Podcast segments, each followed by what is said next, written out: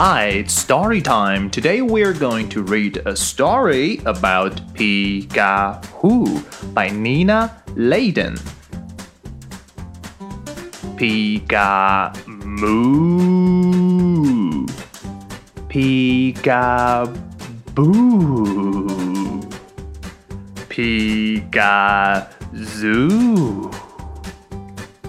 Pika-Choo-Choo. Pika you. And that's a story of Peek-A Who.